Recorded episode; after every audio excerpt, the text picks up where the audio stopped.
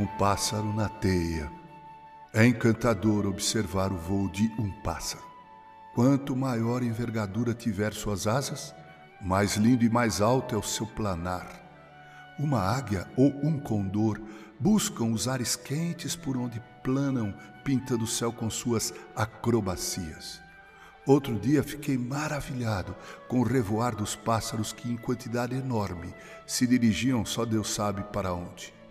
Quando vejo um pássaro no ar voando e observando das alturas tudo mais aqui embaixo, sinto uma sensação de liberdade. Deve ser mesmo maravilhoso poder ter asas e voar livremente. Mas é preciso ter cuidado em tudo que fazemos nessa vida.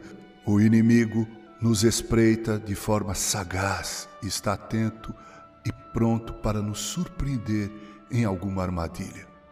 Alguns anos atrás estávamos reunidos em presbitério no sítio Casa Branca, no município de Biritibu Sul, e eu me encantava com o verde abundante ao nosso redor.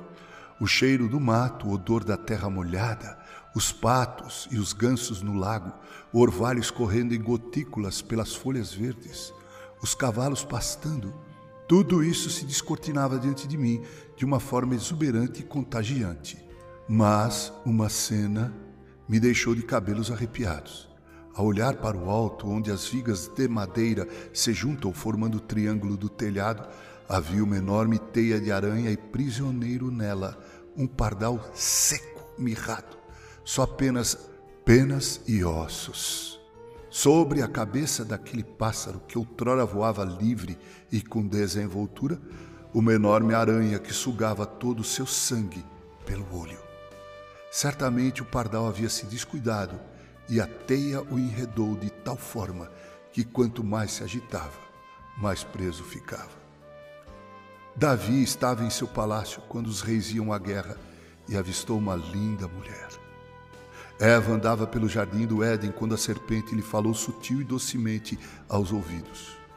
Pedro se deixou levar pelo espírito de covardia e traiu Jesus, negando por três vezes. Caíram na teia tecida por Satanás. Ah, queridos ouvintes, há teias em nosso percurso e nela está o acusador, Satanás, espreitando, esperando que caiamos na armadilha. Oremos pedindo sabedoria e prudência para nos vermos livres das mãos do inimigo e não caiamos na teia. Com carinho, Reverendo Mauro Sergio Aiello.